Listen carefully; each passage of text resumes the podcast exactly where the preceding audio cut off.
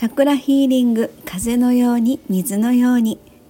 はい感謝の周波数でございます、えー、2023年12月25日感謝の周波数今日もありがとう、えー、では本文の方を先に読んでみたいと思います。本日自宅に戻りました。留守中に来客があり主人が対応してくれてたみたいです。感謝。仕事帰りの息子と合流しクリスマスミニケーキを値引きでゲット。夕食後息子と一緒にケーキは別払えクリスマスあと何回一緒に過ごせるのかなと。はい。そんな感じでですね25日の感謝の周波数、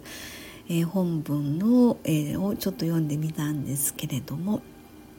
えーとですねあのまあ本日自宅に戻りましたと冒頭で言ってますけれどもこれはあの毎月名古屋の方にちょっとお仕事に行かせていただいててで10日から、まあ、1週間から10日ほど、え向こうで仕事をするんですがその帰りの日だったんですね25日にちょうど帰ってきて。えー、名古屋から、ま、新大阪まで着いたところでちょうど息子が仕事帰りであの同じ電車になるということだったんであの電車大阪駅でね合わせてでそれで乗って帰ってきたっていうことだったんですね。ちょっと嬉しかったかなということで、えー、サムネイルが息子とのツーショットで実は隠し撮りみたいな感じで、えー、2回目ですね撮ろうとしたらバレてちょっと体をよじられてしまったので唯一のこの1枚ということでお母さんは勝手に乗せちゃってますみたいな そんな感じなんですけれども、えーと、でもですねあのなんだろうなえーと、ちょっと前まではね、えーと、お母さんと一緒に行動するのが嫌だみたいな感じのこともあったんですけどあの何両目の車両に乗ってるからそこに来たら俺座ってるよみたいな感じで言うから「いやもうお母さんこっち座ったからいいわ」っていうふうに言ってたんですけどこっち来たら俺いるよみたいな感じの あれそうなんやと思ってまあ私もだから大きなスーツケースをゴロゴロしながらですね、えー、電車の車両を移って、えー、そしたらそこに座ってたので隣移動してねまあ、あの JR の宝塚線ですのでボックス席やったんですけどねそれで横に座って乗って帰ってきたみたいな感じやったんですけど、えー、まあまあ私としては嬉しいなということでもう本当あの彼女もいますからね。そんなんでお母さんはつまで相手してもらえるのかなとでいつまでのクリスマスをね一緒に過ごせるのかなみたいなそんな感じのことをちょっと思ったんですね。で昨日はまあ25日クリスマスだったのでイオンでクリスマスオードブルを買ってそれからミニケーキを買って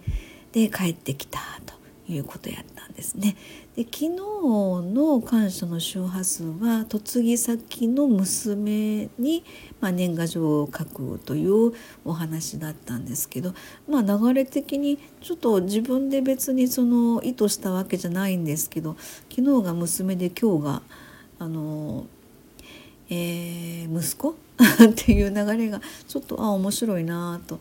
あの思いながらですねなんとなくあお母さんしてるわみたいな感じのこともちょっと思ったんですけどね、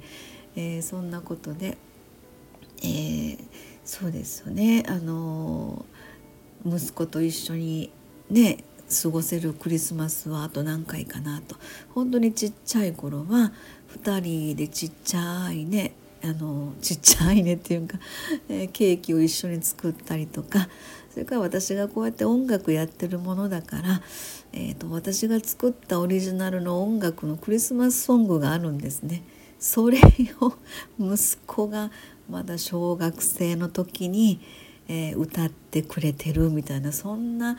動画もどっかにやったかもしれないですね。なんかそういうちょっと懐かしいクリスマスっていう思い出もあるんですけどもね。もうそれぞれあのやっぱ大人になってますから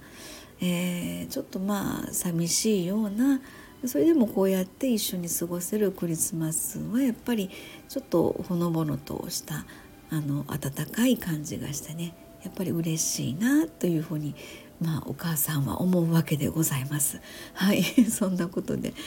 えー、2023年12月25日、えー、感謝の周波数でございました。えー、いつも本当にたわいない話ですが付きあのお付き合いいただいている皆様いらっしゃいましたら本当に嬉しく思っております。ありがとうございます。